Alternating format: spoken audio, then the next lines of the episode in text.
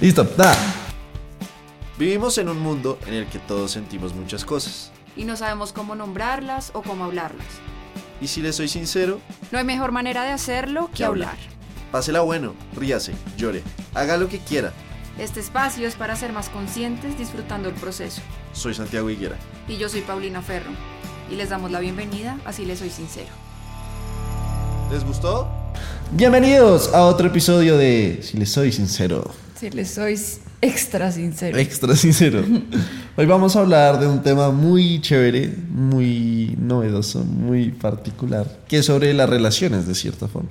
¿no? Súper novedoso, llevamos 13 No, capítulos no, hablando de Pero es no. ¿por qué? Porque no, no, porque novedoso no necesariamente implica, necesariamente implica que sea de un mismo tema, sino cómo ves el ángulo desde el que ves el tema. Eso es lo que lo hace novedoso, ¿sabes? Te pongo un ejemplo, cuando alguien saca una canción nueva de reggaetón, Sigue siendo un reggaetón, pero, pero, lo novedoso nuevo. es la canción, ¿sí me entiendes? Te entiendo. Entonces, hoy vamos a hablar desde otro ángulo, ángulo, ángulo. Desde otro ángulo, que es, es lo chévere que va a tener esta, este capítulo. Eh, bueno, y para responder la pregunta de mm, por qué me sigo metiendo con los mismos. Siempre me meto con el mismo tipo de hombre y tú con, la misma, con el mismo tipo de mujer. Yo creo que es, es, es como generalizando un poquito más, como las dinámicas que tenemos nosotros a la hora de relacionarnos románticamente. Ahora tú pareces el psicólogo. Damn, Háblame de psicólogo y gay. Pero es un poco eso, ¿no? Es un Sí. poco la vaina de, digamos, yo- si quieres empiezo yo. ok, dale. Autoentrevista. Yo, yo, yo sí tengo, yo sí tengo un, yo sí tengo Perdón, un- pero es que un- ni siquiera se empieza. Yo voluntario. Eh, no, pero el hecho. Yo creo que yo sí tengo un- un- una dinámica y un, un tipo de mujer que suelo buscar regularmente y que creo que tú me lo vas a comprobar. Y son mujeres que tienen un carácter supremamente fuerte. ¿Y yo por qué te lo voy a comprobar? Porque tú te he contado de todas. Sí, es cierto. Pero Bueno, entonces, pero suelen ser de carácter supremamente fuerte. Y yo creo que viene desde mi, desde mi educación más temprana. Porque, como lo he explicado en otros capítulos, las mujeres en, en mi familia representaban como el, el personaje de... No el personaje, sino el factor que te daba seguridad, ¿sabes? Y todas las mujeres en mi familia tienen un carácter Sí, el matriarcado que Sí, llaman. pucha, pero un carácter fuerte. Entonces yo, digamos, a mí me pasa que yo cuando salgo o hablo con una mujer que no tiene carácter tan fuerte, me aburro. Pero yo creo que eso te pasa no solo con las relaciones de pareja. En, en mi vida en general. Sí, como de amistades y todo. Que necesito gente fuerte. No, pues no estoy hablando de hombres, pero de las, o sea, de las personas que son muy cercanas a ti, de las mujeres que somos muy cercanas a ti, Sí. pues conmigo pasa lo mismo. No, obvio. Yo total, te he tenido total, a ti total, apretadito con el podcast de Hagamos, no sé qué. No, y, y todos mis amigos de, de por sí son personas que cuando te dicen las cosas de frente, te las dicen de frente, hijo de madre. O sea, Sí. O sea, cuando un amigo mío me putea, me putea, perdón por la palabra, pero me, me, me putea, ¿sabes? O sea, no es... Y la gente que es muy tranquila, yo me suelo aburrir, porque es como... Yo ya soy muy tranquilo. No, yo, yo, yo soy cero tranquilo. O sea, yo creo que yo aparento ser muy tranquilo, pero cuando yo me estreso, cuando estoy ansioso, soy la persona más de- del mundo, Mm, ¿sabes? ok. O sea, no, yo tengo mi carácter, ¿no? No, pero sí, tú eres bien inquieto. Yo soy bien inquieto, yo muy inquieto. ¿Y tú, Pau? ¿Qué tipo de personas buscas? ¿Qué te gusta? ¿Cuáles son las dinámicas que más has repetido? Yo creo que la adrenalina. La o sea, si lo pudiera resumir en algo, suelo meterme con personas que viven con mucha adrenalina, ¿no? Entonces, sí, con mucha adrenalina, ¿no? Como Pero los que son muy fiesteros y se van hasta muy tarde o... em, Que llevan una vida... Un tiempo hablé con un man que corre carros en el autódromo, entonces era como, vamos a correr, nos montamos en el carro. Eh, mi exnovio... un, un keto que tuviste. Ujú. Mi exnovio monta mo- pues maneja moto, entonces era bueno, cojamos la moto y 140 kilómetros en la autopista. Si me entiendes, como no lo hagan, sean responsables, eso es peligroso. Pero como pánico, todo ¿no? lo que es para mí adrenalina es como de una, como hagámoslo. Em, las relaciones que para mí despiertan adrenalina, o sea, me he dado cuenta que mi patrón ha sido ese. Hoy me estoy esforzando por no meterme en eso y poder Ok. encontrar adrenalina de otras maneras, porque las veces que yo me he podido relacionar, que me he metido en relaciones con estos hombres que despiertan tanta adrenalina en mí, todo ha terminado muy mal. Entonces como que ya estoy resignificando el tema de puedo encontrar adrenalina en otros lados que no sea en las motos, en los carros, en romper reglas y todo eso. Entonces yo creo que, que eso podría ser lo mío y yo creo que lo mío viene es porque yo soy muy juiciosa. O sea, yo creo que, que mi equilibrio, como lo que tú hablabas, que tú tiendes a ser como de pronto una persona un poco más tranquila y las mujeres a tu alrededor como que te, te ayudan como este tema de la toma de decisiones y todo eso. A mí me pasa que yo soy como a veces tan organizada y tan juiciosa que yo en estas relaciones encontraba todo eso que yo no estaba teniendo en mi día a día, ¿no? Ok. Y, y me acuerdo mucho que pues en una sesión muy chistosa que con mi terapeuta que estábamos muertas de la risa toda la sesión, ella me decía como, tú sabes que puedes encontrar na- adrenalina en otros lados, ¿no? No te tienes que montar en una moto, moto 150 kilómetros por hora. Yo como, "Pf, obvio no. Y ella, obvio sí. O como que esa adrenalina se puede sentir de muchas otras maneras. No tiene que ser una adrenalina así de fuerte, sino de también como cuando uno se va a encontrar con alguien que le gusta y estos nerviecillos que uno le da antes de ver a la persona, eso también es la adrenalina de verlo. Como que Total. hay otras formas de encontrar na- adrenalina. Entonces, yo creo que pues yo ya he podido identificar eso en, en mi vida. En tu vida. Sí, yo siento que, pucha, es que siento que cuando uno busca personas que tienen ese carácter tan fuerte, ese, ese carácter tan fuerte, creo que también trae otras cosas que yo también busco en cierta forma adrenalina, pero al mismo tiempo esa adrenalina puede traer vainas y es que no muchas, muchas veces no da tranquilidad. Y creo que la gente subvalora la tranquilidad.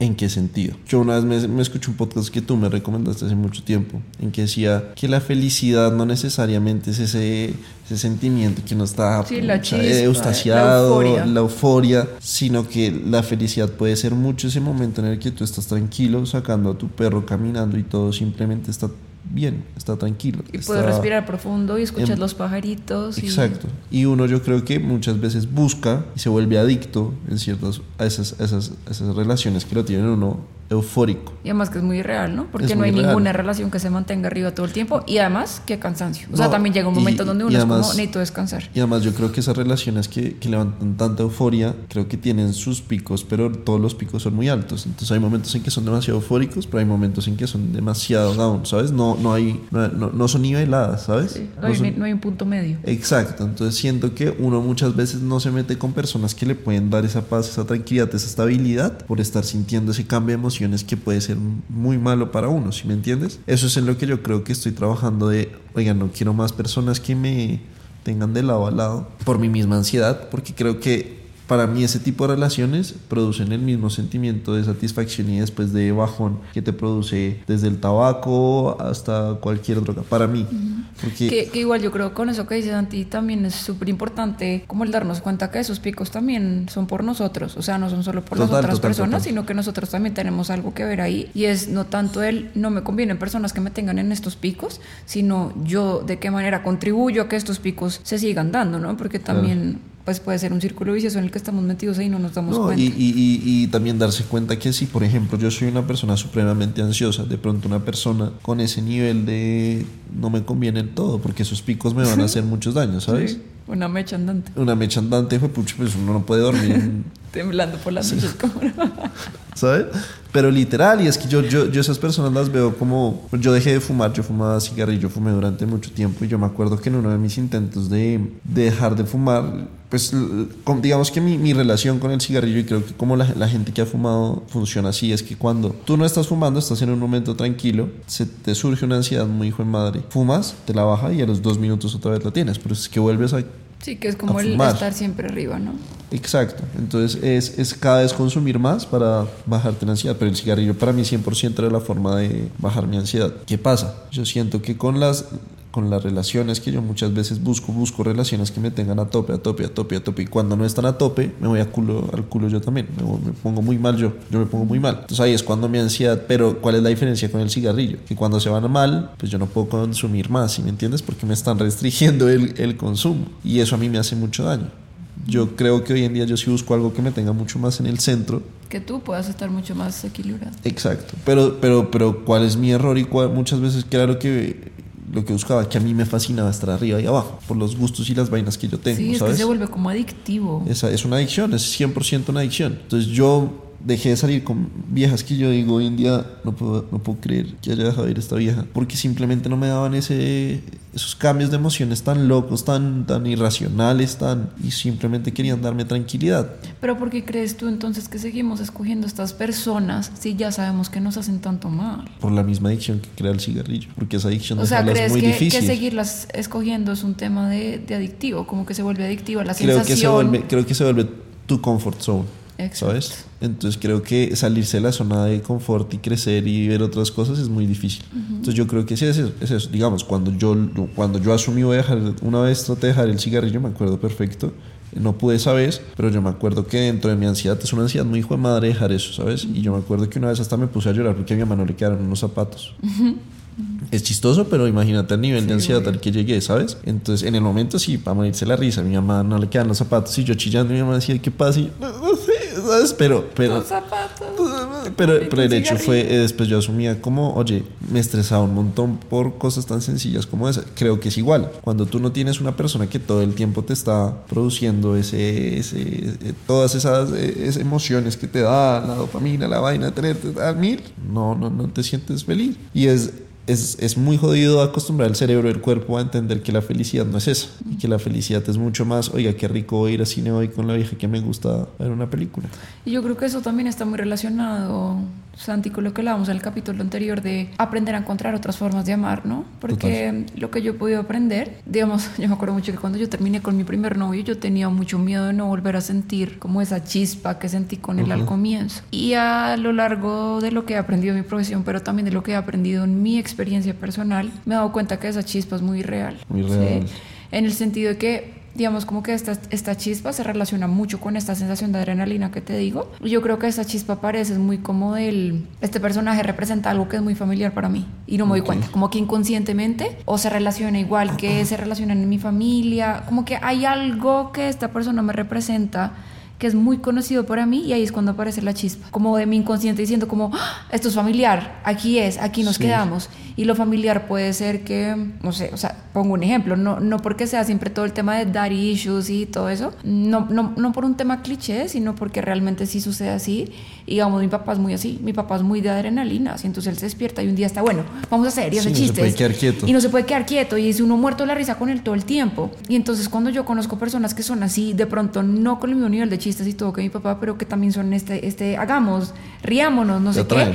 Como que inconscientemente es, ok, acá está la chispa en el sentido de que esto es muy conocido para mí. Y yo Claro. creo que aquí el truco es, claro, esto es conocido para mí y esto es una alternativa para yo amar y para yo relacionarme, pero también yo puedo aprender a amar y a relacionarme de otras maneras y probablemente de otras maneras que me hagan bien, ¿sí? Como que sean mucho más beneficiosas para mí que, Claro. que esta forma de relacionarse. Ahora, yo creo que hay una vaina muy importante y es, esto no implica que usted empiece a salir con otras personas diferentes y a intentar solo por el hecho de intentar. No creo que sí tiene que haber una atracción. O sea, siento es- que sí es válido nosotros probar y experimentar, Pero con responsabilidad. pero con responsabilidad Exacto, afectiva con el otro, porque yo, perdóname, te interrumpo, porque yo sí soy de las que creo, Santi, que solo a través de la experiencia nosotros sabemos que nos gusta y que no. Entonces yo puedo salir en un date con una persona muy distinta y darme cuenta que definitivamente no, pero de pronto darme cuenta como, oiga, nunca me imaginé saliendo con esta persona y me llama muchísimo la atención, ¿no? Pero sí estoy de Total. acuerdo contigo con Con tener responsabilidad responsabilidad, afectiva. pero es que siento que esa es la otra, o sea, siento que hay personas que se vuelven más adictas al, al- al estar con alguien que como tal a la persona.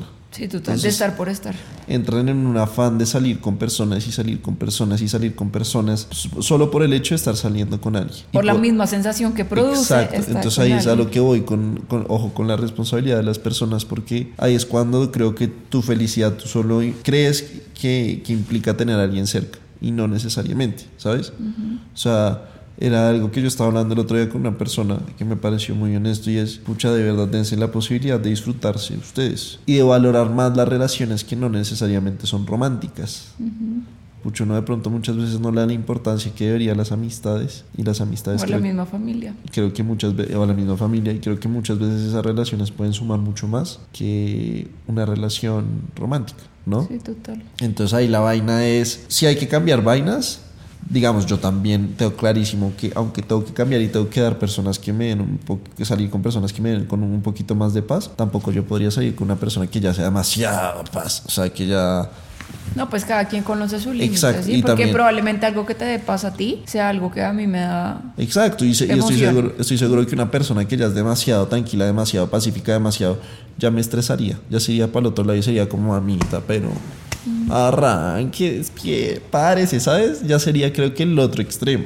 Sí, yo creo que es aprender a conocernos para saber cuáles Exacto. son nuestros límites, porque tampoco es obligarnos a estar en un tipo de amor que tampoco nos conecta, ¿sí? Como de, ay, no, como, como la adrenalina no me sirve, entonces ahora tengo que estar con alguien muy tranquilo, pero entonces estoy mirando al techo y verdad, esta persona no me gusta. No, tampoco es llegar a ese extremo, Sí, no. sino más como de, yo creo que, que la moraleja del capítulo de hoy, Santi, es darnos cuenta que cuando nosotros seguimos relacionándonos con el mismo tipo de personas, el problema nunca está en el otro, sino en, En uno. no es porque sea un problema, pero es más como de revisarnos de cuál es mi forma de relacionarme, porque solo me siento bien relacionándome con este tipo de personas. Aprender a relacionarnos de otra manera implica aprender a reconocer que hay otras formas de amar y también están bien, y que la tranquilidad y este amor estable también hace parte de la ecuación, porque yo digo, pues no sé, Deli andar a 140 kilómetros por hora en una moto, pero no todos los días, ¿sí me entiendes? Como que también hay días en Sí, donde no. uno necesita quedarse viendo películas. Y calmarse un Mm, poquito. Y, y tranquilizarse y respirar. Entonces yo creo que, que acá el tema es como uno, de nosotros aprender a conocernos, como nosotros ya lo hacemos, les sugerimos que también se puedan conocer para saber cuál es como su dinámica de relacionamiento, hacerse cargo de lo que les corresponde, que necesitan sanar para poder relacionarse de otra manera, que sea responsable con el otro, pero también responsable con ustedes mismos y sobre todo, y lo más importante, aprender que hay otras formas de amar y otras formas de amar que son absolutamente divinas, aparte de las que conocemos, ya sea por familia, contexto, amigos, lo que sea,